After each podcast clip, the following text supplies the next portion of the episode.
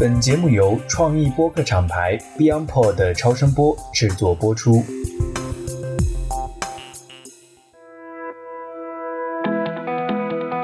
各位听友，大家好，我是艾勇，欢迎来到最新一期的 DTC Lab。刚刚过去的八月份呢，我们在小宇宙的订阅用户突破了三万，在全网也累计获得了接近七十五万次的播放。除此之外呢，我们还在评论区发现了一位收听我们节目总时长超过了一百个小时的听友，他也是一位主播，叫做汤不热。对于一档非常细分垂直的节目，能够收获这么多人的收听和关注，我个人充满了感激。在此呢，也向大家表示感谢。同时呢，也借此跟主要是新朋友再继续介绍一下我们的节目定位和内容主线。作为一档专注品牌营销的商业栏目，DTC Lab 聚焦讨论如何围绕中国极具特色的数字化基础设施。打造直接面向用户的未来品牌这一长期话题，过去四十多期节目涉及的选题繁多，但总的来说就是三条主线：第一，数字基建如何看待、理解投资，以抖音、微信、微博、小红书、天猫、美团为代表的内容平台、社交平台、电商平台以及生活服务平台；第二，行业赛道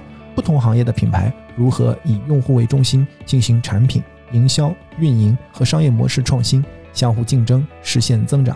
第三。营销科技先进技术和工具已经并将继续改变营销，如何利用新的生产工具解放生产力，创造市场机会，迎接时代红利？那么今天呢，就是第三条内容线下的一期节目。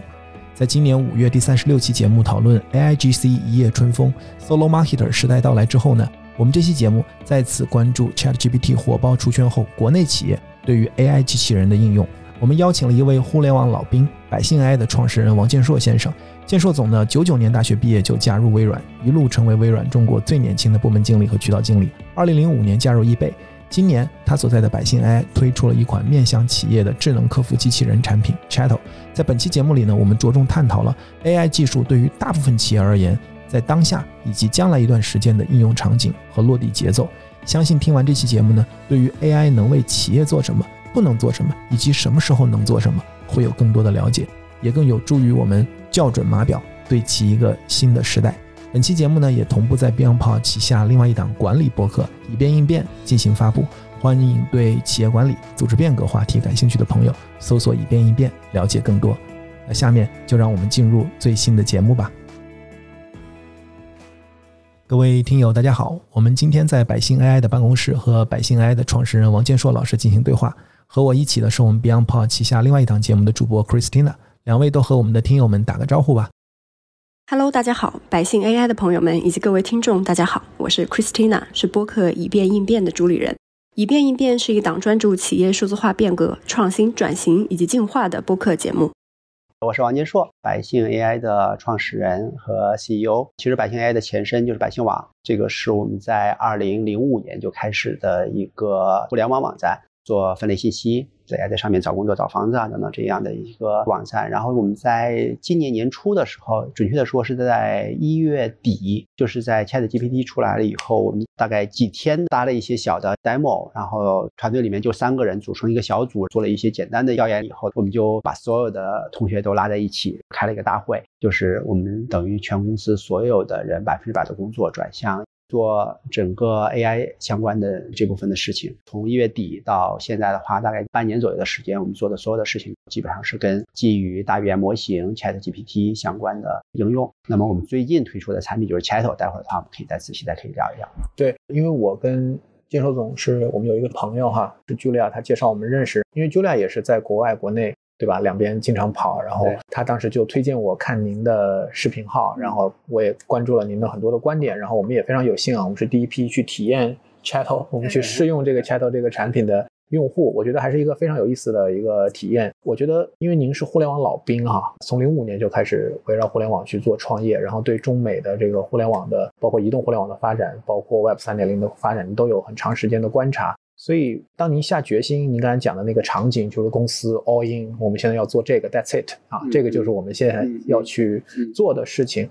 为什么您会觉得这件事情这么大？嗯嗯，因为其实对于一些东西的一些判断来说的话，对于我来说最重要的是体感。所以的体感不是脑子的感觉，而是浑身的这种感觉。比如像 ChatGPT，当我们在试用，包括做一些实验的时候的话，那种浑身的那种兴奋感，那种用起来就停不下来，然后你一边用的时候，你脑子里面觉得它的想象的空间，就是我可以用它来做的那个事情的冒出来的速度，甚至超过你能记录下来的速度。然后，并且我们当时在周围的很多的朋友也展现出来类似的一种感觉，就是说你赶紧去试一试，然后并且跟别人去分享这个体验。这种情况的话，我记得在零五年、零六年，当我第一次接触互联网的时候的那个感觉，简直是一模一样的。那么这种体感让我的就是对这件事情呢，就是开始就是非常的关注。整个二十几年的时间里边的话，我觉得对我来说。可以称得上这种体感的这种一模一样量级的，就只有两个，一个是互联网，一个是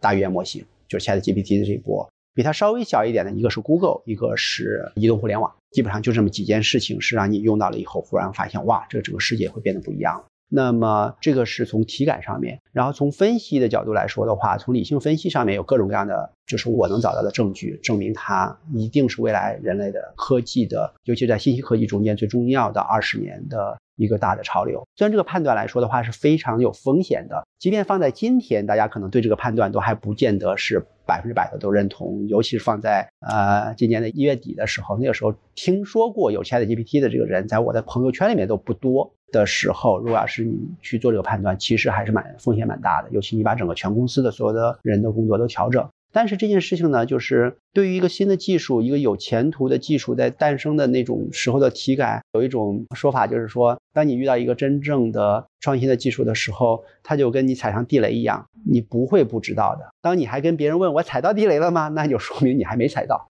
那么那个时候，我觉得就是一个踩到地雷的时刻。ChatGPT 在今年其实算是一个很大的引爆哈，我觉得就是让它从一个。之前可能是少数或者科技媒体比较关注的一个领域，现在变成了一个大众，大家都能去把这几个字母讲出来，按照一个正确的顺序说出来，已经不容易了，不容易，已经不容易了。对，但是就像过去很多的一些热点，它可能来得很快，过一段时间它就慢慢的沉寂了。这段时间可能我们从媒体的角度来讲，热点切换的也很快，所以我觉得可能很多人他知道了这个概念，但是可能他还没有意识到，就像你，他可能还没踩到地雷。嗯啊，因为每个人都有不同的背景经历。然后它的信息的环境，所以可能每个人的感受是不一样的，所以我还是特别想听您从几个维度来去讲一讲，您觉得可能这件事情它会对商业、对组织、对个人，就是我觉得不同的维度，它会带来一些什么样的影响？而且这些影响，我觉得从您过往的观点来看，我觉得它不是一个遥不可及的，或者说我们去展望未来，而是可能就是当下已经马上正在发生的。从一二三月份，我就做了好多好多的这个分享分享。老实说，冒着很大的风险，就是因为一阵风过去的这样的概念也很多。为什么我会这么坚信呢？其中一个非常非常不一样的、很本质的东西是，ChatGPT 是一款产品，嗯，它是一个有名有姓的，就是 OpenAI 的这家公司出的这个一堆代码和一堆这个模型，并且可以运行在网络上面，大家可以访问的一款产品。但是你再看最近，凡是这种飘舞的，就是一阵一阵的东西，其实都是没有产品的。都是概念，就比如说我们说元宇宙，那个我从来就认为是一个 就是一个特别虚无的一个概念，没有任何的一个所对应的产品。Web 三点零就是 Web 三，我大概也花了整整一年多的时间，也写了非常多的文章，参加了过非常多的会，也做了非常多的研究，包括它的底层也写了很多的代码。但是呢，在这个领域，我觉得它依然还是一个非常好的一个概念。缺少一个像 Chat GPT 这样的产品，就是说，如果要是你去提一个概念，这个概念是很容易就是一溜烟就过去了。我们所知道的所有改变世界的都是好的产品。Google 是叫搜索引擎，对吧？但是在 Google 出来之前，搜索引擎这个名字已经被叫了很久了。互联网也是个好的产品，但是在浏览器就是 Netscape Navigator 出来之前的二十五年里面，互联网啥都没干成，因为它缺一个产品。那么我相信 Web 三在有一天，可能是五年，可能十年以后会出来一个产品，那个才会真正的把它让普通的人可以用。比如 ChatGPT，它的一个最大的一个好处，它就跟微软当时出的 Windows 啊，苹果出的 Apple Two 或者后面的 iPhone，或者说哪怕是个鼠标吧，好吧，你一个鼠标你也可以拿着用一用，说这个产品好还是不好，你都是可以做评判的。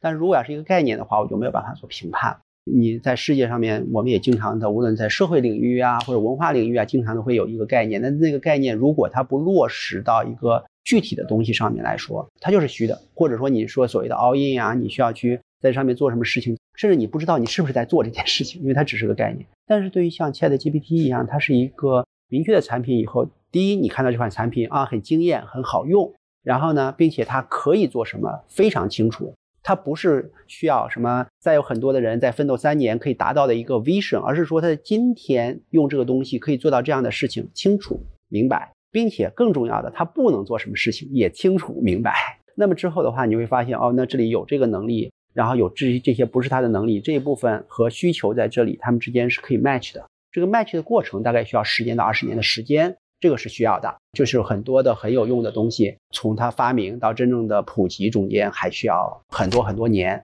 这是我们愿意去花时间的这些年份。但是不能说就是只是一个概念出来，你就要干什么事情。所以我是一定不会为任何一个概念来买单的，都是在一个产品上面。当然，ChatGPT 这款产品做出来以后，后面我们在聊的时候，我们经常用 ChatGPT 啊、大语言模型啊这几个词都是混用的，因为一旦这一类的一款产品出来了以后，它的同一个类别的其他的产品会如雨后春笋一样的再出来，所以过了很多年以后，它不见得一定是 OpenAI 是那一个，即使不是它，可能还会有别人。但是它都会有一个类似于它这样的产品，可以让我在这个上面接着做开发。所以在这个前提下面的话，我就非常非常的笃定。当你对一个概念，当你能碰到这个产品的时候，秒懂，基本上三秒钟都不要，你就可以知道这是什么东西，对吧？但是你如果是不给你产品只是，跟你说概念的话，比如跟你说什么叫移动互联网。我跟你说，一年你都可能搞不清楚到底什么叫移动互联网，是我移动还是他移动？然后我怎么访问他？是我在空中什么画一下，还是我闭着眼睛念个咒语什么？这个想象空间太多了，对吧？但我啪一个 iPhone 往你桌上一放，就是一句话都不用说了，三秒钟之后你知道这个玩意儿能上网，那就是移动互联网，它就是这个手里面就长得像这样的一个 device，就是脑子里面的各种各样的对它的那种疯狂的想象就压缩在这上面。ChatGPT 就这样子。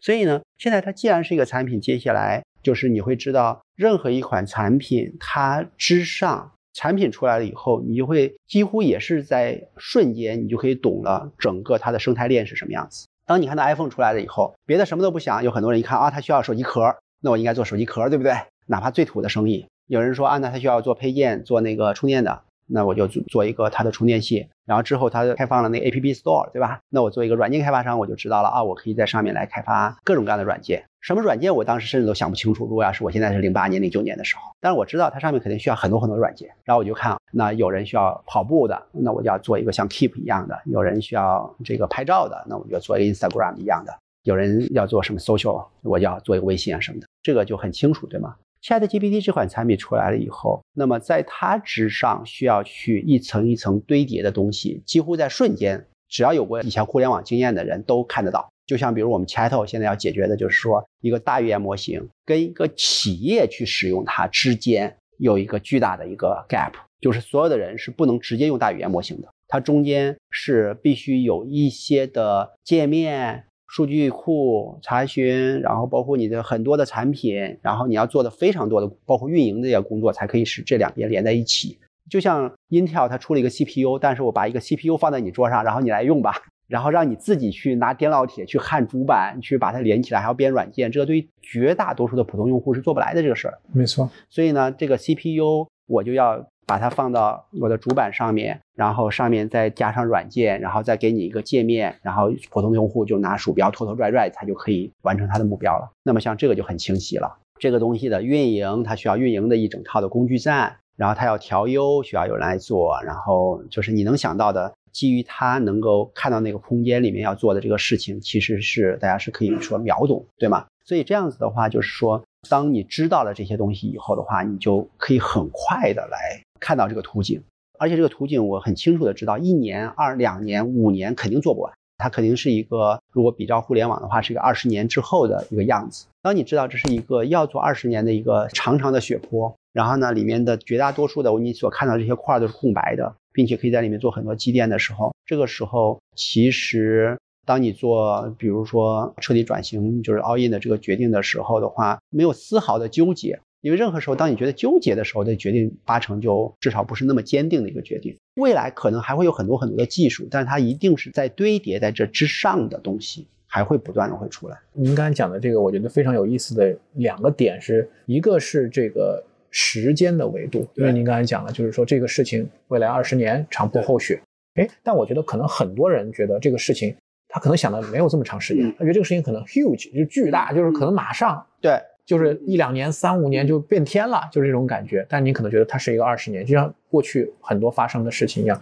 所以有一个时间的一个维度，就是这个话题我们放在一个时间的一个在什么时间点到什么程度。没错。第二个就我觉得您刚才讲的特别好，就是说。当你看到它的时候，清晰的是它现在能做什么，同时更重要的是它不能做什么。对，很清晰的知道。对，就是不能做什么。我觉得其实现在大家很多人很少 关注，因为我们大家可能都是觉得这个我们叫杀手级的应用，或者说杀手级的产品出现的时候，我们也有可能让这个创想狂奔，是吧？就是觉得无所不能。所以我觉得，在当您跟我们去讲他对商业、对组织、对个人的影响的时候，我觉得我也特别想听您讲这个，就是关于他。会产生什么样的影响，以及它做不了什么，做不到什么，因此不会有另外的大家可能想象的那些东西。同时，它在一个什么样的一个时间轴里？因为任何一个技术，它可能都要经过这个我们叫越过鸿沟，它可能都要从这个早期的这个创新者，到早期的这个用户，到早期的主流大众，对吧？到晚期，它有它的这样的一个嗯嗯周期，一个技术的一个生命周期。所以这两个维度，我是特别希望在您的这个。介绍里面能够去给我们特别去 highlight 的，因为现在主流的很多叙述可能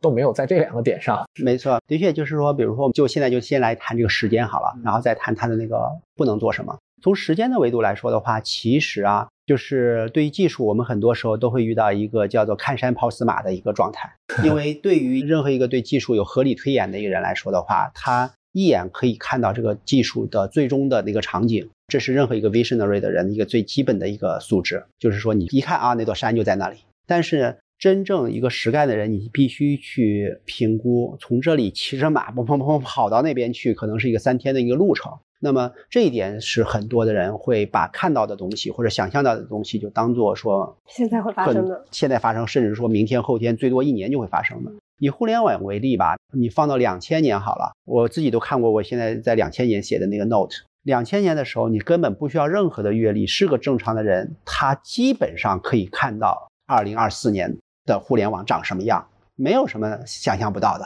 两千年的时候往那一坐，一看有互联网，那时候你可以看网页了，你肯定知道他可以看视频嘛，看高清的视频嘛，甚至八 K、三十二 K 的视频都有可能看嘛，对吧？至于能做到什么呢？我直到现在八 K 都还没做到呢吧？但是直到现在我知道三十二 K 视频就在那等着嘛，对吧？然后这是看得到的，一座山嘛，对吧？山随便说说而已。至于多长时间走过去，那天晓得。然后你觉得他可以做电子商务吧？虽然那个时候连支付都没，你是知道他可以交友吧？你可以知道他可以在网上买吃的吧？吃喝玩乐住行什么的。记得在九九年，我在微软，在那个微软中国还搞过一个二十四小时这个互联网生存竞赛，就是把一群人关在屋子里面，每个人都是单间，然后试一下他们在互联网上面不出门到底能不能在二十四小时活下来。那个是非常轰动的报道。在那个时刻，大家来想象互联网能干什么的话，我不觉得现在有任何东西是超出那个时候一个正常人的想象的。但是。真正让它发生，你看花了多久？二十五年过去了，还有很多当时想到的，包括我们现在想到的事情都还没有实现。因为当你发现你需要做电子商务的时候，你就需要前面有支付，需要有支付的话，你前面你就一直往前推，直到推到什么呢？你必须能上网。但是两千年的时候，中国的网民只有一千万，只有一千万人可以通过拨号上网，其他人没有。然后你如果要是 video 的话，你需要有宽带。当时以三十二 KB 每秒的速度，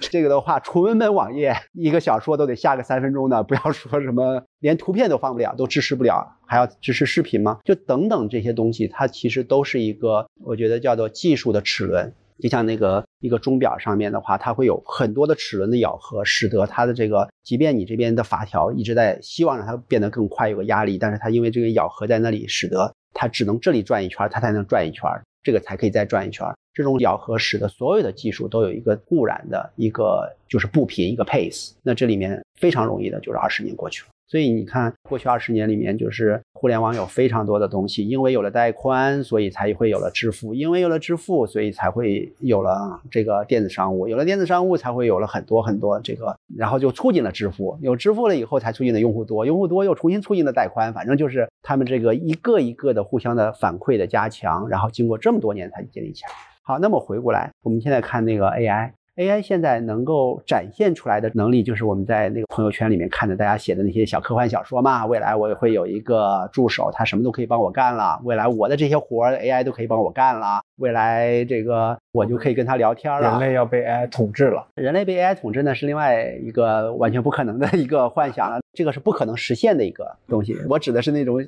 可以实现的，这个可以实现的都想得到了，但是它真正实现，我觉得没个五年、十年、二十年。其实还是做不到的，因为这里面有太多太多的东西缺少了。举个例子，比如说我们在 Chat 里面，我们开始做数字分身。数字分身的时候，你第一个想法就是说，你需要给它灌很多的你的信息，对吗？因为当你什么信息都不给我，我就把一个 Chat 给你，然后它就瞬间就变成了是你的嘴替，什么东西都可以说的话，你觉得这科学吗？你会吓死的，对吧？因为你什么信息都没给他，对吗？所以说你需要给他信息。但是现在的话，我们遇到的难题就是说，大多数人如果人真的让你去拿过来一百万字的关于你的思想，就是即使最高产的作家也差不多就是这个一千万字差不多了，就是你没有 data，因为没有 data，他就没有办法做你的数字分身。因为你没有数字，所以没有办法做数字分身，所以你的数字分身就不够好。因为不够好，大家就不会用，不会用，大家就不愿意做数字分身，然后所以你就没有 data，这是一个死循环。所以我觉得我们还是很幸运哈，因为我们做播客，做播客就是属于我们的最 top 的万分之一的人里面，还积累了很多的这样素材。数字资产，因为我们有一些数字资产，有一些数据可以去投喂，可以去训练。对啊，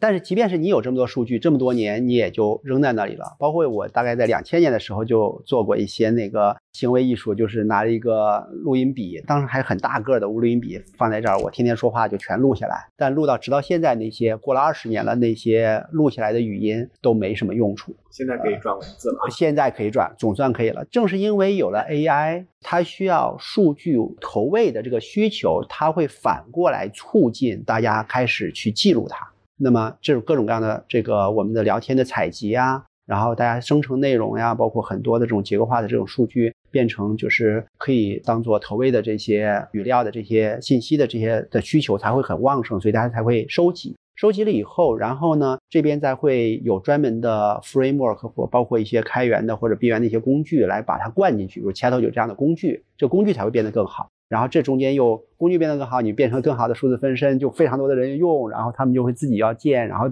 这个循环。但你别小看这一个循环，这一个循环很容易十二个月就过去了。你想，我们那个 Chat 从有这个想法到做出来三个月，然后从做出来做 marketing，然后让一个普通的人能知道，可能就是六个月吧。这都是一个比较快的了。等六个月他开始把他的东西建好，你看这再过三个月不就十二个月嘛？然后再来一个循环，又一个十二个月，你总得来个十个循环嘛？十年过去了，所以就是。这个时间的技术的应用的这个 pace 是有点像钟表一样的，是恒定的。你想让它快没办法。虽然这个整体来说的话会变得越来越快啊，就是所谓的这个前一百万个电话机花了多长时间，前一百万个这个什么互联网花的时间变短了，前一百万个什么手机就更短了。这个的确，这个技术 adoption 的这个时间是在压缩的过程中间，但是依然它不是一年两年。它依然还是有十年、二十年的这样的一个时间。所以您觉得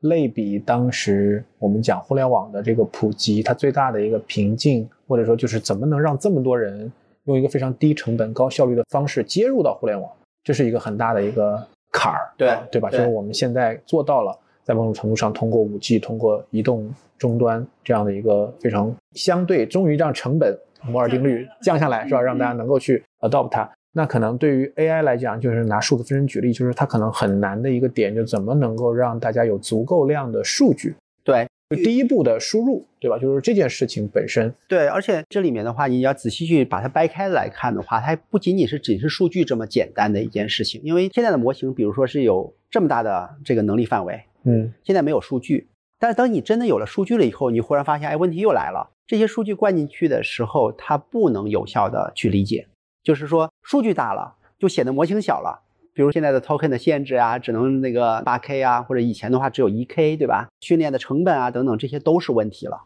这些问题现在不是问题，因为你没有那么多数据。数据一旦多了，比如说我把我的积累了一年的我的所有的声音，尤其未来多模态里面还有声音啊，包括这种表情啊等等这些信息都加进去以后，你会发现这个模型又不够用了。那模型好不容易变大了以后呢，你会发现。把这个数据怎么灌进去模型，然后对这个数据进行挑选、筛筛选什么？它中间有中间层，没有这个中间层的这一层的，比如界面，或者说它这些工具，不管是开发工具、运营工具、最终用户的使用的工具、存储的等等等等这些东西都需要升级，否则的话它就变成瓶颈了。这个问题又出来一个创业公司或者几百个创业公司把这个问题解决了以后的话，然后数据又成了瓶颈了，然后这一个一个的瓶颈就是 这种迭代。所以我能看到的就是新技术在应用的过程中的瓶颈不是单一瓶颈，它在任何一个时候都有突出的瓶颈。但是这个问题解决了以后，你以为这个想要的那个世界到达了，但是实际上面另外一个瓶颈就冒出来了，就跟互联网，我们太清楚了，整个这个过程刚开始就是因为缺网民，但是在大概我记得是零三零四年的时候，宽带普及了，宽带普及了以后，网民全上来了以后，发现缺应用。因为根本没有可用的网站，或者说那些网站不能满足用户的需求，那就是网站荒，那赶紧去做网站。那个时候做网站的那个增长速度是最快的。然后网站做好了以后的话，然后就又缺，比如当时就是缺支付，所以所有的网站就只能靠那个中国移动的 SP 的那个收话费的那种方式来收钱，是唯一的方式。然后把支付搞定了以后呢，然后这边又缺用户，反正这个用户全搞定了以后呢，发现缺物流。对吧？电子商务就可以买了，可以支付了，但是靠邮政的体系你根本送不到。然后好不容易物流又好了以后，发现最后一公里又出问题了。反正就是这个整个这个大的系统里面总是有瓶颈的。那么整个科技在未来的十年、二十年里面就需要解决这个瓶颈。但是每一个类型的瓶颈都有无数的创业公司的机会。所以呢，而这一切的我们所说的成千上万的创业公司的成千上万的机会。都起源于，就有点像大爆炸的时候，嘣的一声，就是浏览器横空出世，你在那一刻就可以看到这种繁荣的互联网未来二十年的图景了。现在我们看到 ChatGPT 横空出世的时候，这个图景已经看到了。那这个时候你不冲进去的话，你干嘛？所以这个决定其实很容易的。所以这是刚才我们在说时间的这个维度，然后说它现在不能干什么呢？首先呢，在整个 AI 最近就是，如果要是你不细分的话，大家把 AI 生成式 AI、AI 机器，然后大语言模型 ChatGPT 这几个词是混用的，反正大家也不分它们之间的差异了。反正只要说了这些词儿，我们都知道，大家模模糊糊的就指那么一个先进的东西。但实际上你仔细去分的话，首先这不是一个 AI 的事儿。AI 是一个到现在有八十几年历史的。如果以香农和图灵他们第一次的 AI 会议为起点的话，到现在已经八十几年了。而且这个过程甚至比计算机的诞生还早。计算机只仅仅是人们所想象的那个人工智能的解决方案之一嘛。所以 AI 做了这么多年了，其实有一些进步，有一些突破，比如人脸识别啊、车牌识别啊，包括一些这个统计学 base 的这些 AI。但是呢，整体来说的话，依然没有办法突破。Chat GPT 呢，它也不是 AI 的全面突破，它只是在文本这个领域，它首先它是这个狭义的叫 NLP，就自然语言处理的这个领域里面产生了一个爆炸式的增长。所以呢，这个时候如果要是你去看那个文章来说，我用 Chat GPT 给我画了一幅画，你就知道它其实说的是 Mid Journey，你搞混了。那 Mid Journey 是另外一个从 text 到文字的这部分的这个突破。然后我拿 Chat GPT 下围棋下赢了，那其实他说的应该是 AlphaGo，而不是 Chat GPT。因为那个下围棋和生成图和文字这是完全不相干的一件事情。有人说我拿 ChatGPT 可以做新药研制了，可以去找到新的那个什么蛋白质了，那又是刚才跟我们前面说的三个完全不搭界的一件事情。且在这个领域，据我所知，在过去的十年里面，虽然不断的会有进步，但是进步相对来说缓慢，并没有一个说。像 Chat GPT 这样的一瞬间有一个爆炸式的进步的这种可能性，所以的话，我们第一个大的那个我们所说的科幻小说的识别方法啊，第一个就是如果它不是文本方面的事儿，文本的理解方面的事儿的话，首先你不要期待它和昨天或者说和去年有太大的变化，它肯定会有进步，但是没有太大的变化，至少据我所知。然后呢，第二就是在文本生成这个领域，就是说它正儿八经是 Chat GPT 了啊。在这里面呢，大家会有很多的期待。一个比较大的期待是对于推理能力的过高的估计。就是 ChatGPT，因为它有一百七十二个别连的那个 parameter，有了据说的大家很多人喜欢，就是讲不明白就用涌现来代替，反正一个玄学的一个东西，它就有了一些对逻辑上面的一些认知。但这是非常非常非常基本。是属于自然语言或者深度学习这个方面，它属于这个领域的范畴上面的一些要解决的问题，而且 ChatGPT 做了一些解决，就是说小明喜欢吃所有的水果，然后香蕉，因为香蕉是水果，所以你问他小明喜欢不喜欢吃香蕉，他会告诉你小明喜欢吃香蕉。如果你让他解释一下，他就告诉你香蕉是水果，小明告喜欢吃水果，所以小明喜欢吃香蕉。就这种简单的三段论，ChatGPT 是可以完成的。这个是让大家已经是大跌眼镜了，这是这么多年没有突破的一个东西了。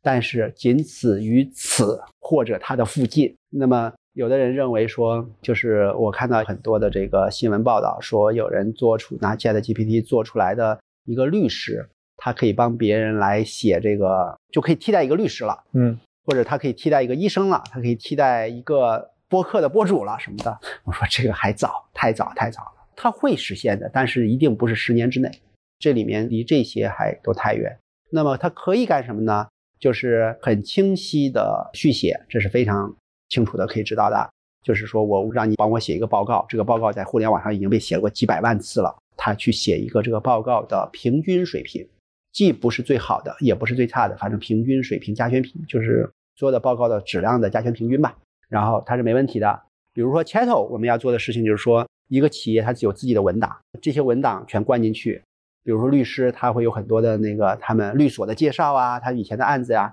然后问他一些事实性的问题。Chat GPT 加上我们现在 Chat 的这个文档的这个向量搜索的引擎加在一起，我认为基本上是比较完美的，可以解决这个问题的。但是你期待他成为一个就是刚才说的一个律师，一个人，我跟他巴拉巴拉说了一下，说我有这么这么这么这么一件事情，并且有这么这么一件事情，而且什么什么什么，哎，我告诉你前天还发生了一个什么什么这个事情，然后你告诉我我应该怎么办？我不认为现在用 Chat GPT 可以解决这一个特定的问题。理解啊，这个差异就比较大了。所以我们跟我们的客户也讲得非常的清楚，就你可以把它想象成一个非常人性化的、聪明的搜索。只要你给我的信息里面是包含这些明确的答案的，我们可以比较确信的知道它可以帮你回答。但是如果不包括，然后去要做这种就是有点像完全的推测，尤其是基于专业能力的推测的话。我相信这个其实是大语言模型在未来的十年里面需要解决的问题，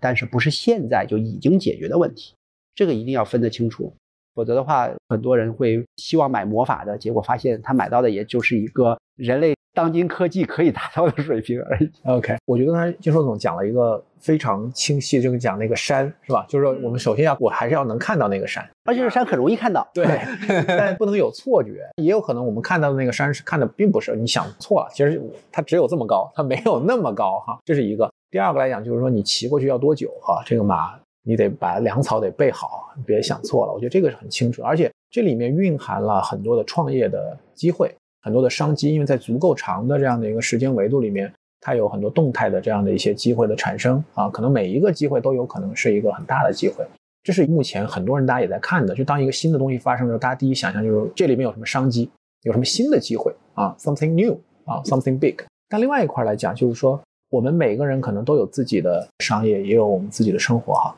那对于可能是 Chatto 的客户，就是说这些所有的企业或者做生意的、做商业的这些。那对他们来讲，他能用这个工具，怎么能让他现在的这个生意做得更好，能够效率更高，能赚更多的钱？这个附加值它到什么程度？我们现在看到的很多，大家第一反应，我们经常讨论的话题都是在提效这一侧的哈，主要围绕提效这一块，经常讲啊，有一批什么什么岗位要下岗了，又有一批这个员工要被代替了啊，然后尤其放在目前当下的这个经济环境里面，甚至大家会讨论。我们是不是应该这么在现在这个环境里面这么鼓励去 AI？A 当然它能帮助降本增效，因为大家都面临很大的经济的压力。但 B 我们也要考虑就业的环境啊，也要考虑这个很多的现实的这个问题。如果我们在这一块走得太快，会不会就是大家目前在讨论的一个语境？所以这些语境其实都基于又回到您刚才那个问题：时间、空间，就到底这个东西对于一个企业来讲，它到底有多大的价值？不是说你创业去做一块新的，你先不用考虑。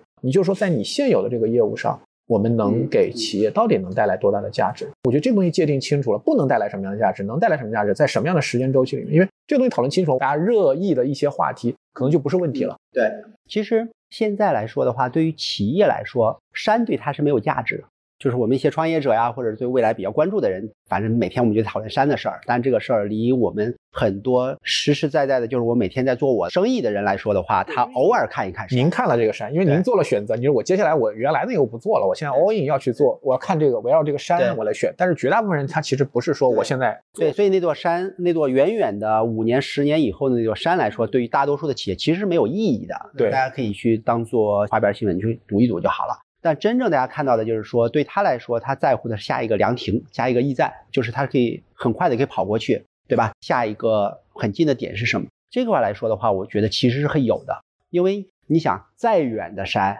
再长的路，它都会叫千里之行，总要有后面的三五步。如果这三五步你说没有这三五步，只有那座山的话，你就知道这条路是走不通的，因为你连三五步这中间就是有一个鸿沟在那里。但是我是认为这三五步，包括后面的每一步，其实相对来说还是比较清晰的。比如我们现在能干的事情是什么呢？就是说，Chat 出来了以后，很多的企业主啊，他作为普通用户一样的，他会冲过去来用这个 Chat 啊，觉得很好用，然后你让他帮你写一篇稿啊，什么东西。但是对于企业主来说的话，他看完了以后，可能就把眉头又给皱起来了，说这个东西再怎么有用，他可能就帮我的员工可以节省一些效率啊，就是时间啊什么的。但是对于我个企业，我怎么用 Chat？它跟我们企业有什么关系？你可以问他很多问题，比如说李白是哪年生的？李白的那个写过哪些诗啊什么的，他可以回答，对吧？但是，比如说我们企业是一个，比如做阀门的，对吧？一个制造型企业，你问说你们这家企业的阀门有哪些型号？Open AI 的 Chat GPT 是不会知道这个信息的。那然后，尤其说你要让他说你们家的阀门好，别人家的阀门不好，比如说他更是不会这么说的。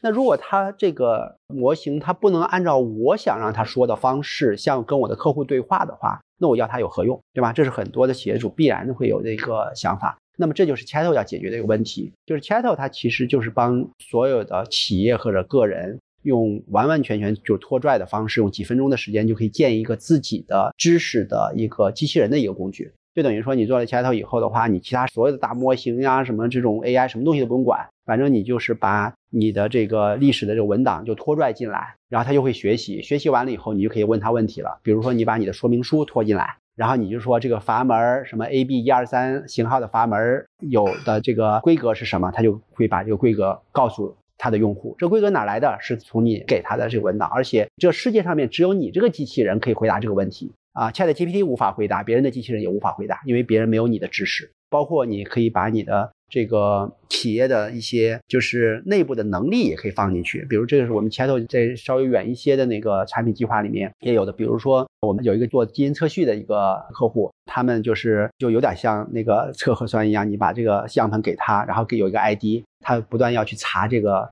这里面的很多内容，包括给他很多指令。那么我们的 Chat 的后台就可以跟他的 ERP 的后台做一个非常简单的一个对接。那这样的话，我就直接可以问这个小机器人说，我的 P 一二三四号订单的状态如何了？他就可以从数据库里面把这个信息告诉他，并且告诉他我的状态是什么。对不起，这个订单的那个什么。样品污染了，你能帮我取消吗？好，帮你取消了，谢谢。然后就这些的东西是第一，没有企业的这些原始的能力，光 Chat GPT 做不了的，他哪懂基因测序啊，对吧？但是没有 Chat GPT 或者没有 Chat 的这些所有的这些帮你做的事情呢，他也这件事情也只能人来做。所以就在这两个中间，Chat 就解决了这么一个问题。那么帮我们现在的企业最主要就是帮他来大规模的提高它的吞吐量。我们也跟所有的企业来讲，就是你千万的你的预期是什么？你的预期不是说我现在有十个人，然后呢，我一个人都不要了，我就可以来解决这些问题，这也是不合理的。但是我觉得这十个人的工作有两个人来做是非常合理的，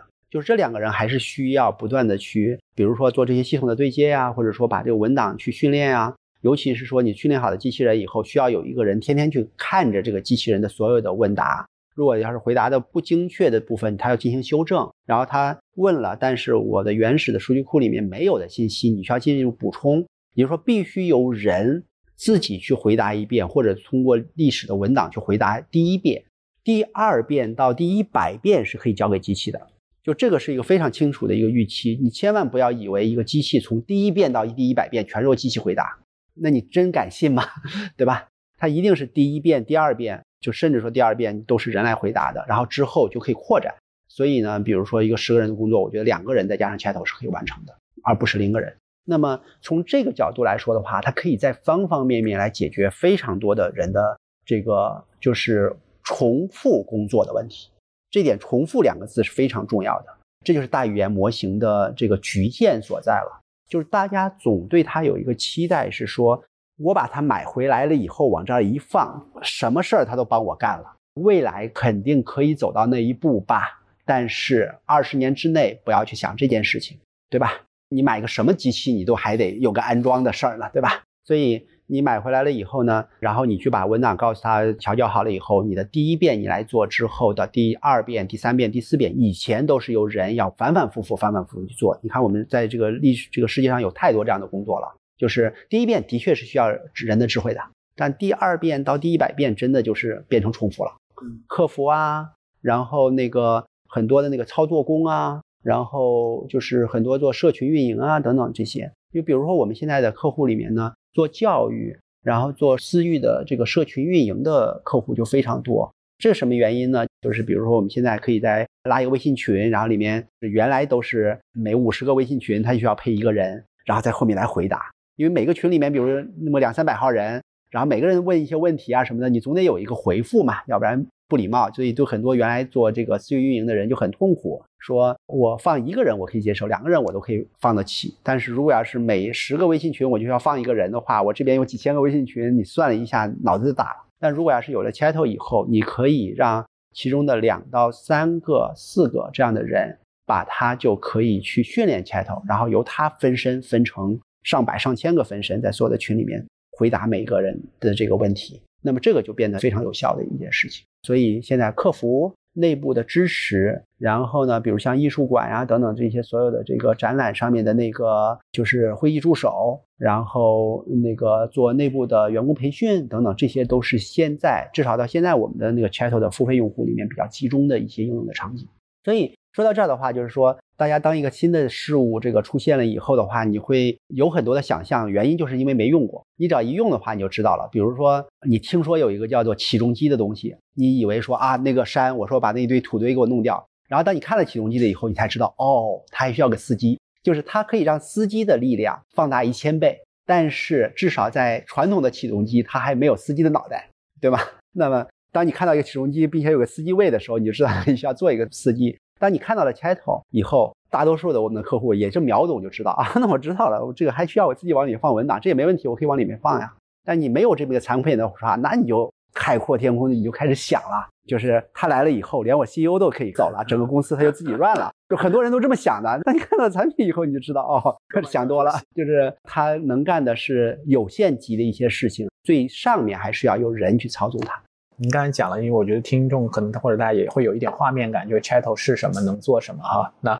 我们也正好切入到这个话题，就是因为您也是一个连续创业者哈，就是当您现在做这样一款产品，它也有一个 Go to Market 的这样一个过程，跟所有的产品一样，我们也持续的探讨，就是一个新的品牌，不管它在哪个领域，那在中国这样的一个非常特殊的一个商业环境里面，尤其是现在有很多的数字化的基础设施和建设，所以我也很好奇，就是说。您怎么看待您这个产品？首先，它的定位，您刚才讲它在整个生态里的这样的一个角色，然后它想服务于什么样的群体？你说我是一个 To B 的一个产品，还是一个 To C 的产品？我的价值主张到底设置在一个什么样的一个主张，是能够跟市场上现在也有很多人在挖矿、在掘金，它的差异化是什么？对，其实是这样的，就是说，呃，首先 c h a t 它本身也是一个产品，它也遇到了这个要产品的这个设计、开发，然后最后的这个发布，然后市场，然后渠道，最后销售，然后客服等等这一全链条的，就是这是一个典型的创业公司该做的这些事情。从这个里面来说的话，就是每一个不同的类别的产品，它的每一项的权重，由于它的这个行业的这个不同，可能会有一些差异。比如说像 c h a t 呢，就可能是一个更加重。产品和渠道的这样的一个产品，第一个重产品呢，就是说不断的通听用户的反馈，然后不断的迅速的迭代，根据用户的需求来尽快的去做反应，然后加功能等等，这些的话是可能是一个最核心的一个事情，就是这个是所有的水的水源，就是这个部分要做好。然后呢，同时就是在市场所谓的 marketing 和销售中间呢。我认为 Chatto 可能更在这个阶段的中国更需要有渠道，就是因为它不太像其他的，比如说快消类的产品，就是你不用需要一个人来给我介绍一下可口可乐怎么喝，对吧？所以在这种产品的话是 marketing 追问的一个东西。但是对于我们这个 Chatto 来说，它需要很多的就是教育、很多的帮助，甚至很多的运营的这些服务，这些其实都是比较相对来说客户比较需要的部分。所以的话，我们就需要有我们的合作伙伴一起来把这个产品最终交到我们的客户的手上面，而且不仅仅是把它交到手上面，并且让它跑起来，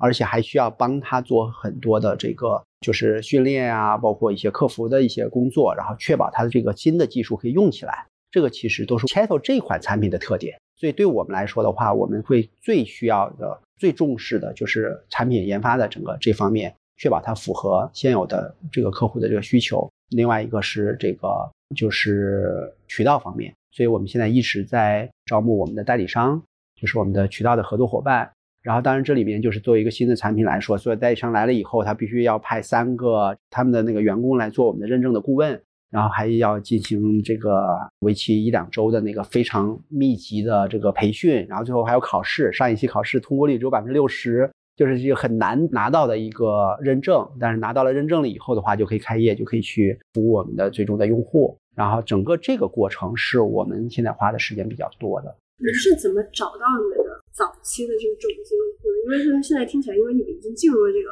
开始找代理商。对，早期的种子用户其实蛮相对来说的话，还是就是大家还是比较踊跃的。因为首先现在我们所有的种子用户。都是在就是新技术的那个大的范畴里面的那个叫 early adopter，最早的那些尝鲜的那些，就是愿意在比较早期的时候，在技术还没有百分之百的被验证的时候，愿意去尝试的这群闯进的这群用户。对他们来说的话，其实我们现在也在做 marketing，就是无论是像我参加的一些这个访谈的节目啊，然后 SEM 啊，相对来说这是比较普及的这些市场的渠道，我们也会在做，只不过是说。我们认为现在 marketing 可能不是这里面最最核心的问题，最最核心的问题是让我们现有的用户可以用起来，用起来以后，它其实也会形成一个很自然的传播。我问一个刚才我说那个问题，就是 Chatto 这个产品在整个的这个你讲这个 AI 的这个生态里面的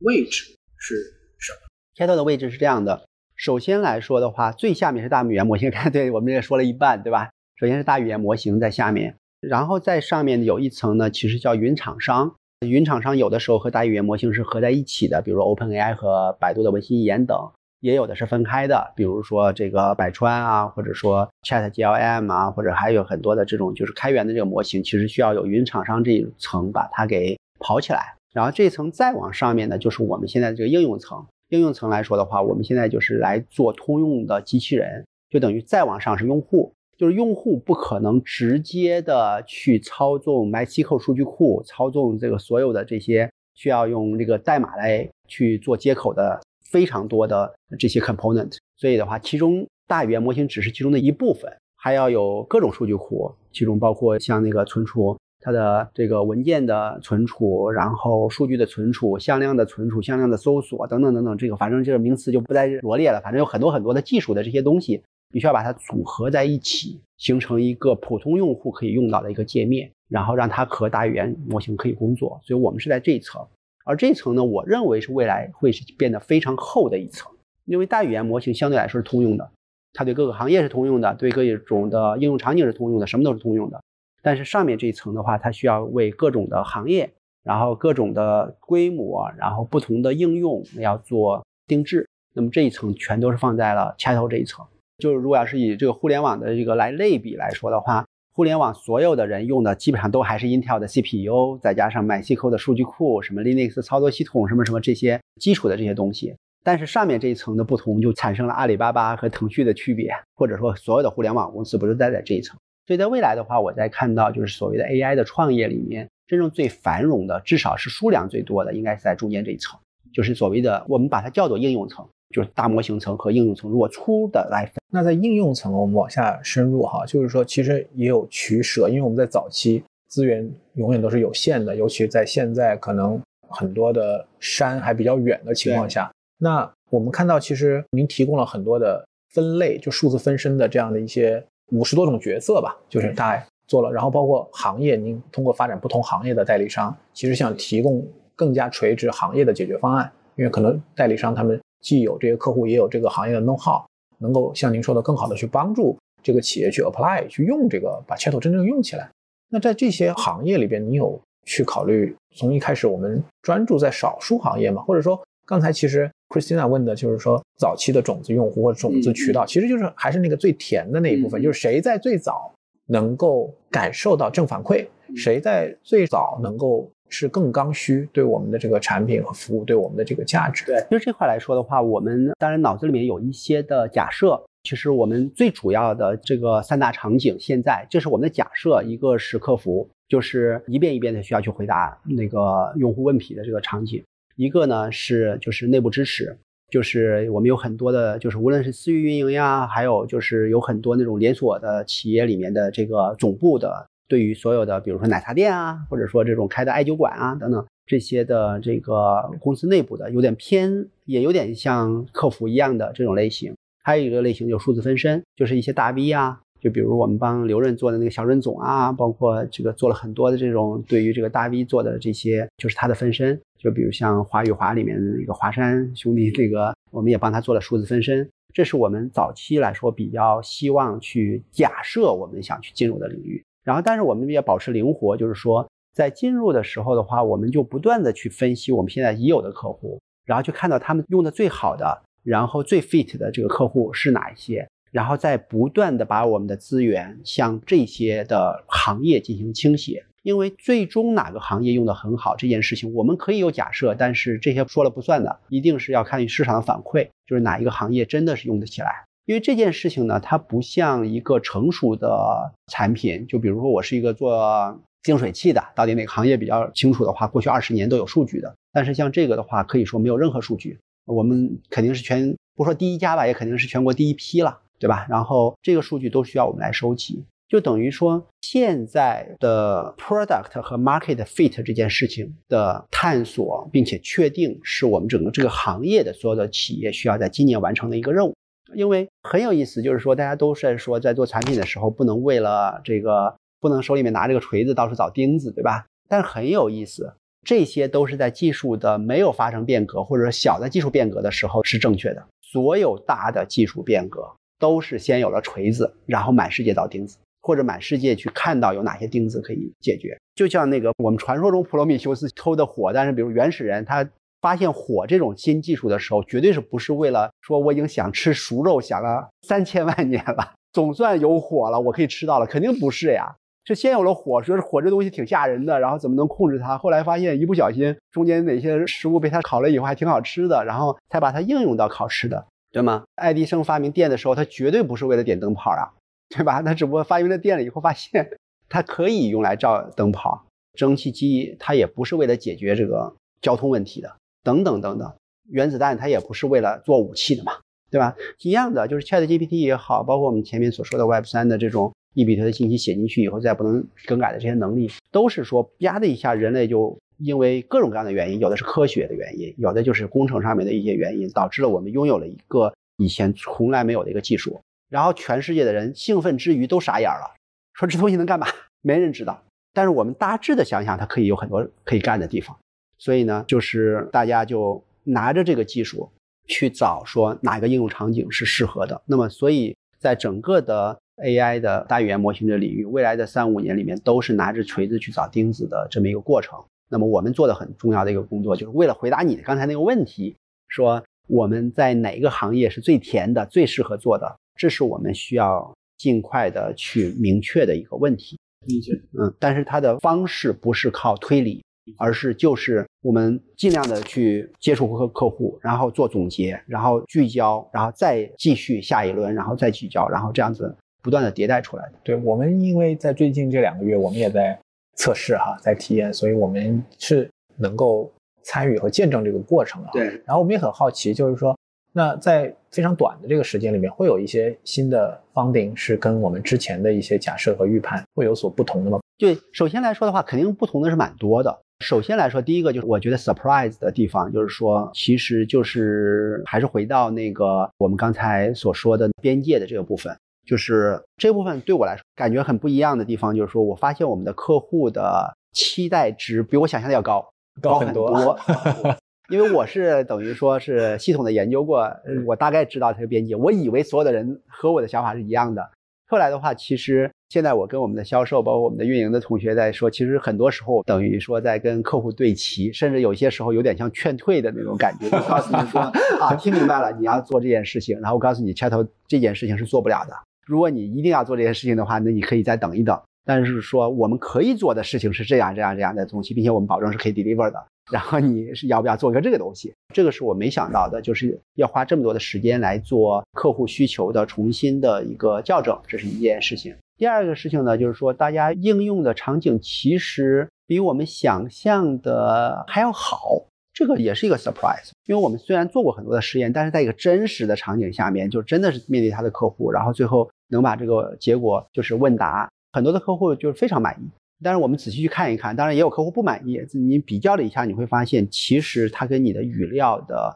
这个质量和语料的数量其实是密切相关的。比如有个 VC 的这个客户，假设他什么都没输的情况下面，你问他你的合伙人什么，你的基金规模，其实都在乱答，然后客户就怒了，说你怎么乱答？那我说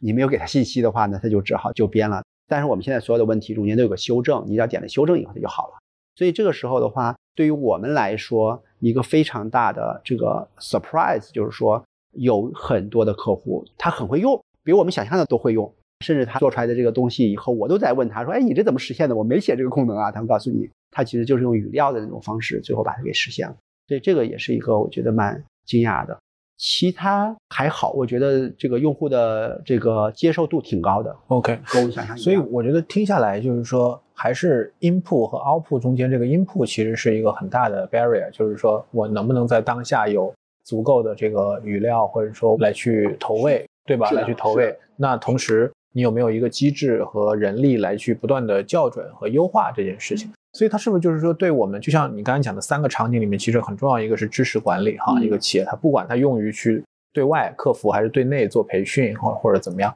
它首先得有自己的一个知识库，得有一个知识体系，对吧？然后并且它得是数字化的，对啊，你的知识有没有被数字化？你的能力有没有被数字化？然后它能不能够用甚至是结构化的方式来去实现？这个看起来会是我们现在要去应用我们这个产品，其实。很大的一个前提条件，而且我觉得这对企业来说也是一个变革的一个非常重要的一个时候，因为你要开始去沉淀，有意识去沉淀这些资产、没错数字，不管是我们做播客，还是你录视频，还是沉淀成一个内部培训的一个文档，没错，因为只有这样，你才能够有这个基建，除了数字的基建，你刚才讲的是数字的基建，然后还有一个自己去做数字库的那个基建，得把它给搭建起来，这样的企业和 chattel 才能够没错。就这里面我说的，比如说基建做的比较好的这个公司，就像刚才我举一个例子，就是一个做那个电子配件的一个上市公司，他们大概放了三千个 Q&A 的信息过来，因为他是在这个领域过去的积累做的非常好，就是关于他们的每一款产品的问答什么的整理的，就是已经很完备了。然后呢，这个文档是我没想到的质量高，但是呢，这个 Chatto 最后产出这个效果来说的话，是他们没想到的质量高。就他们的客服的那个做试用的时候做了一个报告，我看那个报告，我以为是我的托写的，他就在说他们问了一百个问题以后，完美回答百分之九十，百分之九十一二好了，然后后面还有百分之八九的样子是可以接受，然后错误回答百分之零，这个是他们对一百问题让 Chat 回答了以后的一个分类。那我觉得，哎，这个假的吧，就是再仔细你去看就很合理，就是说他。问的这些问题，他原来整理的很好，然后他的测试的一百个问题，基本上是在题库里面的某些题。然后呢，Chat GPT 这种大语言模型，对于把明确的问题、明确的答案，再重新的组织成和这个上下文的问题相关的语气、语调和这个前后的转折等等，这个文字准备好，这个是正好就碰到他的最强项，也就是他最能干的部分。它不涉及推理，不涉及他自己去。帮你去想很多很多东西，就比如说，他说这个屏幕不亮了，比如他告诉你只要把这螺丝拧开，然后把那边螺丝紧紧，然后它就亮了。比如说就这么一个回答，如果他是这么写的，让他这么说出来，他 OK。但是你没这么写，让他从你的那些说明书里面推断出来，他要这么一二三四来操作的话，现在是超过 ChatGPT 的能力了，超纲了，对吧？这不很清晰的就这么一个界限在里面。我觉得为什么 Christina 讲他，我觉得这个是一个变革的一个契机。其实我觉得从 marketing 的角度来讲，这件事情已经发生了，并且有很长的时间。我们假设，因为您刚才讲，就是说 Chat 是一个更聪明的搜索引擎。实际上，搜索引擎这个技术出现已经很长时间了。对。然后这几年算法驱动的这些推荐平台，其实它本质上也是一个引擎再去做决策。所以用户在 Chat 里问问题，它需要一个被 organize、被组织好的这样的一个底层的这样的一个物料或者说内容库来去做支撑。而实际上，我们抽象一下，就是用户现在他在外面，不管他去访问电商平台、社交平台、内容平台，他在去寻求那些产品和服务的时候，他到底会遇到哪些内容？而这些内容有没有被精心的准备以及去训练？当然，你可能训练的在外面这个更广域的公寓，你可能训练的不是 Chat 了，你训练的是抖音的算法啊，天猫的推荐引擎、百度的搜索引擎，其实对是一样的这件事情，就是我们讲的。内容抽屉，你的需要去管理这些内容，摆不同的平台、场景和这种算法的机制，嗯，然后让用户在他有需求的时候，借由它方便的这样的一个通路，它能够尽可能快速、准确的给它答案。这个答案可能是文字，也可能是产品，也可能是服务，对，就是他想要的这样的一个东西。所以我觉得这就是现在正在正在发生的事情。就是 Chat，它对于现在的企业来说的话，它其实是。可以有一个非常大的一个提升，虽然大家的科幻的那个水平真的是上不封顶，大家千万不要因为没有达到科幻的水平，觉得这个事情不像我想象那样子。光它可以把你本来要回答一千遍的东西，可以完美的帮你一模一样的照着那个小抄不超纲的情况下能够回答这件事情，已经很了不起了，好吧？因为你平常的话，你需要那么多的人才能把这些事情给做掉。对，所以其实我们来的路上，Christina 我们也在聊哈，就是说，可能大家现在很关注的一个新的。不叫物种，就新的职业，就是这个要问问题的人，是吧？要做提问提问的人啊，写 prompt 的人，然后这个要能够去，因为你准备的这些内容其实都是假设或者说去应对，嗯，可能会被提出的问题和最后真实提出来的这些问题，对啊，就谁在提问啊，谁在提出高质量的问题，它其实是这个最重要的一个牵引。是这样的，现在来说的话，提问是一个很重要的部分，但是未来啊。我觉得提问它其实是你可以把它认为一种形式的编程，就是我的预测就是在未来的这个十年里面，中国会再涌现出来五亿的程序员嘛，只不过他是拿汉语就是或者是英语来编程，而不是拿 Python 或者 C 加加来编程而已。当然你不能说只有拿 C 加加编程的人才是程序员嘛，对吧？但是你也不能说任何时候都是程序员。我认为是说你去操纵一个计算机系统，并且用它来。完成一些相对复杂的一些操作的这个行为，我们认为是编程。那么它就可以用一个自然语言的方式来写很多的原来只有程序员用特定的语言才能写出来的东西。就是说，它可以写这个循环，它可以写如果那么，它可以等等，这些其实都是可以来在这个 prompt 里面完成的。那么说到这儿，其实我觉得刚才你提了一个关于 AI 是不是让大家失业的，这个是每次在聊起来的话，这个逃不了的，必然会。有的一个话题，但这块来说的话，我觉得也花每一次机会来做个澄清，就是说，否则大家很多人可能把我们这种就是极力的在做 AI 的这个应用的这些人当坏人了，就好像说 啊，你们就是为了在抢我的工作，实际上并不是这样的，就是在人类历史上面从来没有因为科技的进步而产生大规模的失业，或者至少不会产生长时间的大规模的失业。就是，其实大家都在担心自己的工作。其实你仔细想想，这件事情的本质是说，所有的人都在担心自己的工资，而不是担心自己的工作。就这一个工资的问题，因为之前我们在了解产品的时候，我很关注的一个点就是定价。因为 SaaS 产品的定价，尤其是现在 AI 产品的定价，这个定价的策略是什么样子的？是不是去考虑，因为要被使用 Chat，然后去取代了那个工种，对那个工种或者那个职位？一般来说都是 junior，就是很初级的这个职位，他的平均工资来定的这个价。我当然这是做了一个非常可能逻辑上还欠缺的一个简单的一个数学的一个对比啊。但是实际上我也想问你，就是因为不管是 Chat 还是 ChatGPT，就是这样子的一个 AI 助手，它的产生，数字分身这样的一个产生，它必定会造成有一部分它一定降本增效，它一定是降了本，就是你说工资减了，它一定是降了本。那在这个当中你是怎么去考量的呢？因为从定价来说的话是这样的。就真正一个新的技术来说的话，很少有人是用它能够产生什么样的 value 来定价的。世界上不存在这样的东西，因为有竞争，对吧？所以说，基本上我们的定价也都是说按成本定价，而且我相信这个成本一定会往下降的。就是未来来说的话，比如我们现在那个 Chat 七千块钱，就如果有可能，我希望把它降到七百，就是每年。如果有可能，我再把它降到七十，只要有可能，不断的往下降，哪怕。就是它可能产生了七万块钱的产值，我认为把这个价格就是一直往下降，这个也都是符合这个科技发展的一个规律的。这个当然也不是因为我的好心，像我们这家公司的良心发现，而仅仅是说新技术带来的生产力的提升，使得这个东西的成本降到了七十块钱以下。那么你想，互联网好了，互联网经常性的我 download 的一些什么样的信息，你觉得它值多少钱？它值非常多的钱，但是它收你多少钱？按照一兆多少钱来收就还是把它当水电嘛。水电很多东西，对，这个也是我们的定价逻辑。我们现在的定价也基本上还是在于在非常早期的时候，为了这个分担这个研发成本的这样的一个做法，还有就是大语言模型的调用啊等等，暂时有蛮高的费用。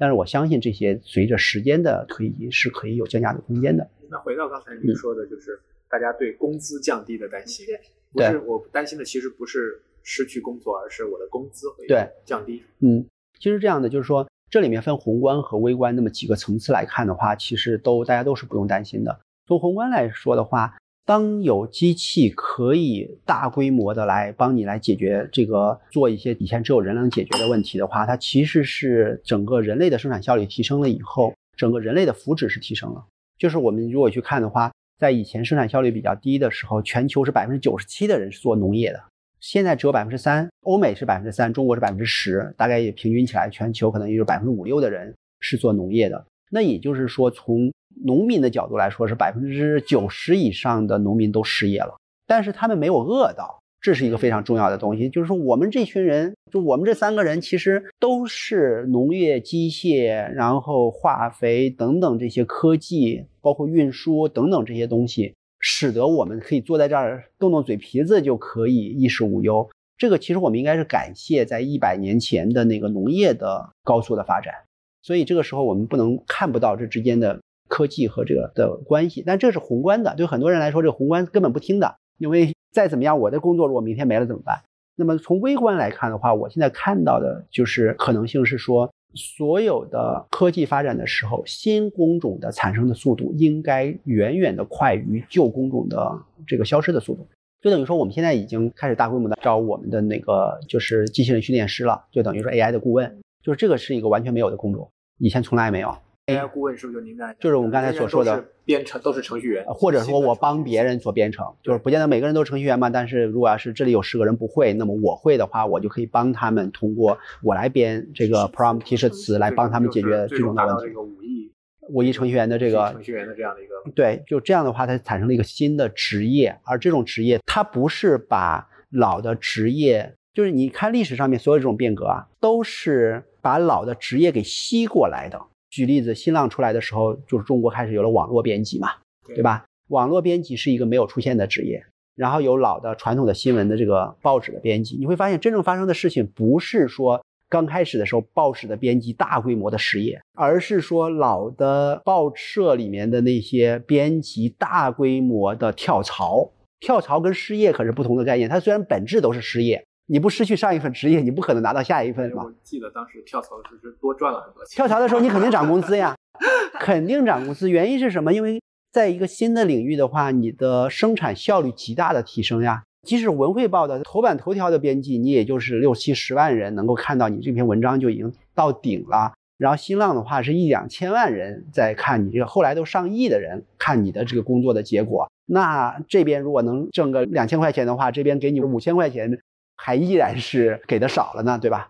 那么这里面就是一模一样的工作，但是使得就是传统的媒体的这个编辑就是没有那个网络编辑的生产效率高，所以他就往那边跳嘛。一样的道理，就是做客服，你就算天天你服务态度特别好，咣咣咣在那边回答，你一天能够服务个一百个客户顶天了。但是变成个训练师的话，你也是一天回答一百个客户的问题，但是这一百个问题被 AI。加一个层级以后的话，将来哪怕十万个客户，他都是用你教给他的这东西回答。那么一个服务一百个客户每天的客服的工资和一个服务十万个客户的客服的工资，他们之间的差异就是可能他的 return 差个一千倍，然后资本家狠心一点嘛，给你涨个两百倍工资都不可能吧？但涨个十倍工资是有可能的，对不对？所以我觉得未来的话会产生大量的从传统的这个里面向另外的，就是去吸引人才的这样的过程，而不是我们所想象的先大规模的裁员，然后所有的人没工作，这个事情不会发生的。只要它能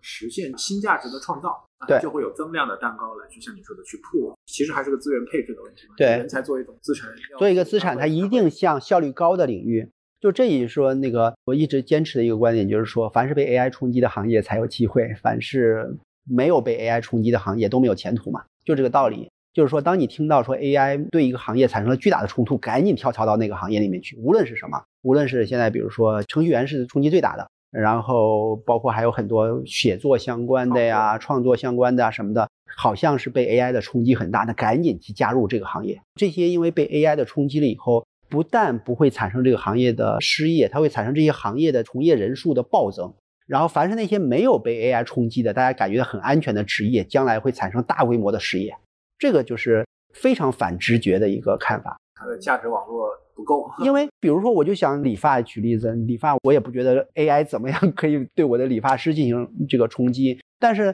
对于我来说的话，我肯定在两年以后我跳槽去做 AI 训练师呀，因为他那边 offer 的这个工作的这个工资一定比我的理发要高，所以。打不过就加入啊，还是这样？对啊，所以从这个角度来说的话，我心安理得的就是在讲，我们帮助所有的企业来提供的这个效率，最终都会转换成非常多的工作以及所有的相关的人的工资的大规模的，就是大量的提升，而不是失业。理解。因为时间的关系啊，我想最后我们再讨论一下，就是 SaaS 这个模式，就是说，因为我们现在看起来是走的是一个 SaaS 的这样的一个产品的一个商业模式，然后收费可能也是想采用类似于订阅制的这样的一个收入哈。那产业互联网这几年，我们讲就是说，整个中国的机会或者增长呢，大家觉得从趋势上来讲，在从消费互联网转向这个产业互联网，因为在 C 端其实我们可能流量的红利啊，这都大家讨论比较多的这样的一个话题。但是对于数字化，对于我们的企业的这样的一个在产业侧啊，现在讲这个数字中国是吧？然后数字经济、数字社会，就这一块，大家都觉得空间还是很大的。那我们看美国也是一样，就是像这个，不管是艾森哲也好，Adobe 好，还是说 Salesforce 这样的，它可能经过几十年的成长，现在变成了一个很大的一个企业。对，所以那这几年也有很多的 SaaS 的公司啊，就是估值也提升了。但是总的来讲，大家觉得 SaaS 在中国发展的不够好，或者还没有。SaaS 在中国没有前途，这似乎是一个 VC 界已经形成的一个定论了。对，所以所以所以您怎么看这个问题？首先，我们 Chatto 是不是走的一条 SaaS 的路？第二个来讲，就是说我们在商业模式上跟这个所谓的 SaaS 走不出来这样的一些相对悲观的看法关系。其实是这样的，就是说，首先来说的话，就看 SaaS 的定义啦。就是我们从广义上面来说的话，也是的。但这里面其实我认为是说，中国的企业。在过去的十年、二十年里面，是不太愿意为小规模的这个效率的提升来付钱的，这个是事实。那么这个的话，其中一个非常重要的，我看起来的原因，就是还是中国依然在吃人口红利。虽然现在的成本比过去十年前已经提高非常多了，但依然还是，比如和欧美来比来说的话，人还是便宜。只要在欧美生活过，你随便就是。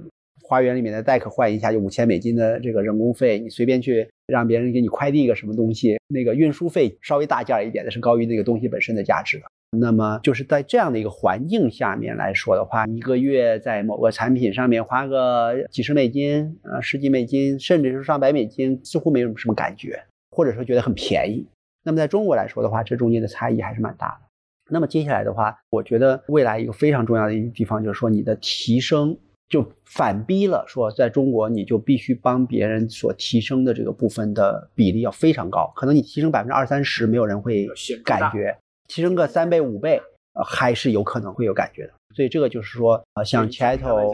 在做的十个人，十个人变到两个人，这种的话是有可能的。把两个人给变成每个人效率提升个那个百分之三十，这个其实大家是不愿意。然后他还得去训练这个东西，还得给他。因为中国有非常多的就人口的这个红利，它以前表现在就是大家的工资水平比较低，就是人这个劳动比较便宜。现在呢，又把它表现成说大家的工作时间比较的灵活，所谓的九九六，对吧？就是说那个在美国，比如说八个小时结束了以后，你必须要走的，否则就违法了，对吧？但是现在的话，我与其花哪怕一千块钱买个 SaaS，我还不如让我们现在的员工加个班就。搞定了，现在的确是有这样就业环境现在也不是很好，就业环境等等各种各样的一些原因。但是我觉得，如果要是说这个产品或者说它能解决的问题是一个就是几倍的差异的话，我觉得还是有机会的。但是同时来说的话，我也必须在讲说，这个 SARS 在中国是没有被验证的一个模式，所以的话，我们现在更主要关心的其实还也不是商业模式，因为我们认为只要看着我们的现有的客户是真实的在里面是可以。从中获得这个收益的，并且很 happy 的，那我其实对于未来这部分来说，我并不是那么担心。对，然后我看我们的产品现在也嵌入到钉钉啊、企业微信啊、飞书啊这样的一些新的这些数字化工具里面去了。我觉得这也是非常重要的一步啊。是，就像这个就是大模型不会做的，就是很多人对我们的一个就是常问的一个问题，就是说，哎，那你做的这个事情以后大模型会不会做？就是或者说大的厂商会不会做？这个道理其实就是说，就看这个事情有多厚，然后它有多么的这个特定于某个行业。就是从理论上面来说的话，就是任何人要想做个 ERP 系统，他都可以要求 Intel 把它给直接就是写在 CPU、焊在 CPU 里面不就行了吗？但实际上面是不可能的。就是 Intel 它只能做全球通用的一个东西，它才有可能把它的研发成本和制作成本给 cover 了。所以说它的这个指令，甚至还只能支持经典指令集，更复杂的指令它都不能支持。更不要说想把你们家的 ERP 系统，或者说你的自己的那个某一个。你家里面的某一个账单什么系统要放到那个芯片里面，这是完全没有可能的。所以它就必须有芯片，然后上面有操作系统，然后这上面有编程工具，然后上面有这个给你用的这一个一个的 App，然后再加上 iPhone，你就可以来用了。一样的道理，就是大语言模型它会往外扩张，不断增加能力，但是它的能力更多的向横向扩张，而不是纵向的把某一家企业的一个东西说哪天你让 OpenAI 把你的这个订单系统集成在 OpenAI 里面，我觉得不可能。那中间就必须有一层，所以这层是必然存在的。只要这层的需求在，我认为大家去用历史的方式去分析这个 SaaS 的商业模式，是有可能会出现刻舟求剑。因为原来我们可以分析它的不 work，是因为需求并不那么刚需。那么未来现在你说需求是不是刚需？我认为依然不可以这样。到现在为止还没有办法论断。显得那么强。你如果放到两千年到两千零五年，我可以说所有的企业 Internet 对它都不是刚需。对于个人来说的话，都不是刚需。零五年的时候，我的周围的很多的朋友都还问我说：“Internet 到底有啥用？你看我从来不上网，你看我的生活受影响了吗？”然后很得意的样子。现在我告诉你说，你不能上网的时候，你看会不会受影响？所以，Internet 到底是刚需还是不是刚需？它也是一个时间维度的一件事情，不能说它就从第一天就是。它可能是在我看起来，可能到零八年到一零年左右开始变成刚需了，或者对大多数人。对，这即使它已经很刚了。对，但比如说那个 AI，就是我们的那个 Chat 做出来的这个，比如说 Chat 对于企业是不是刚需？我非常确定的是说，再过个几个月，对于我们现在的一些客户已经是刚需了。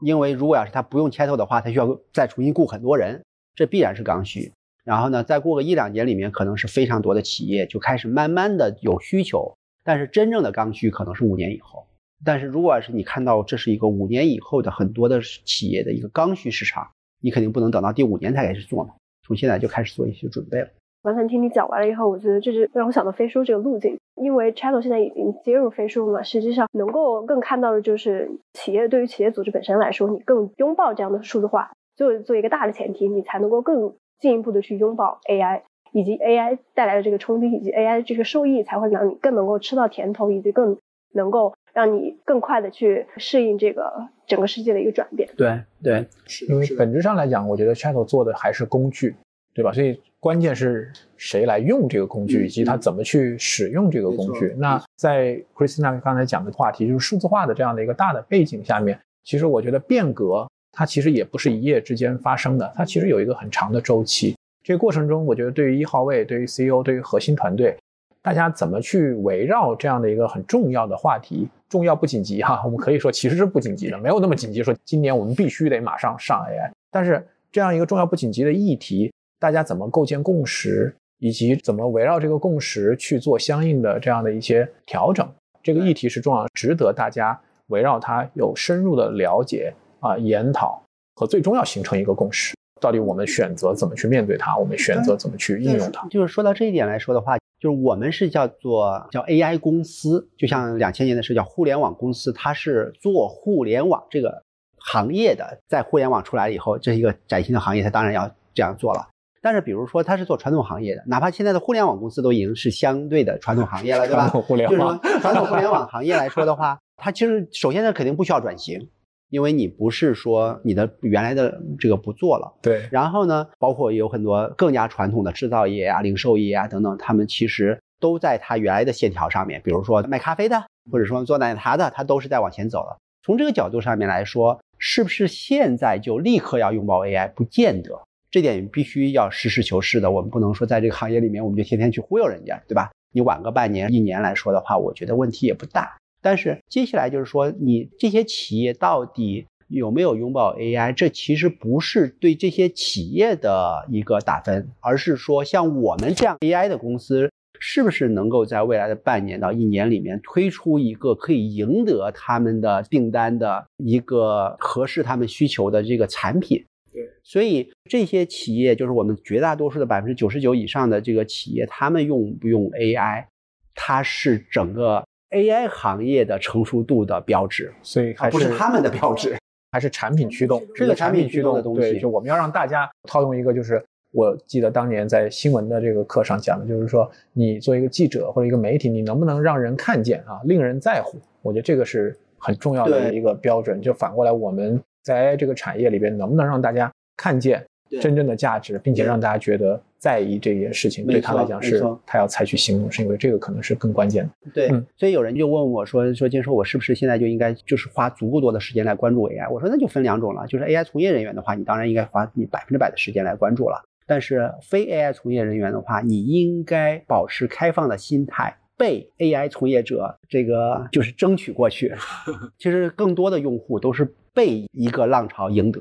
不抗拒就行，就不要抗拒，顺着这个势来滑，看一看会走到。对对对，好呀。那今天也非常感谢金硕总的时间哈，我觉得我们也聊了很多的话题。但我觉得对我来讲，我觉得今天的谈话最让我觉得有收获的，就还是我们界定出了一些框架，或者说尤其是不能做什么，以及在什么样的时间点到什么。我觉得如果有了这样的一个基础的框架，我觉得可能大家就不会那么焦虑，或者说大家不会把很多不相关的东西放到一起来去讨论。然后这个行业也发展的很快，所以我觉得我们可以更密集的。来回来跟你在不同的时间点，我们再来看一看，又有一些什么样新的一些变化，有一些什么样新的一些想法，新的一些案例可以跟我们分享。好的，好的，也非常欢迎晚在每隔一段时间，我们再把我们的一些进展和一些新的一些思考，希望下一次我们再聊的时候，我就可以告诉你说，哎，上次聊的中间有一些的想法，在经过了一段时间的时间里面又有一些变化。对，非常高兴，谢谢哈，谢谢。那我们今天就到这里哈，谢谢，感谢陪伴我们的在线的听友哈。OK，好，拜拜。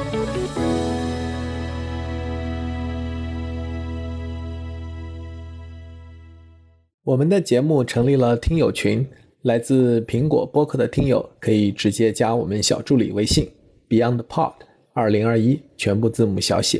BeyondPod 二零二一。小宇宙听友可以去节目 Show Notes 或者评论区置顶留言，找到入群方式。欢迎在听友群里与我们互动交流。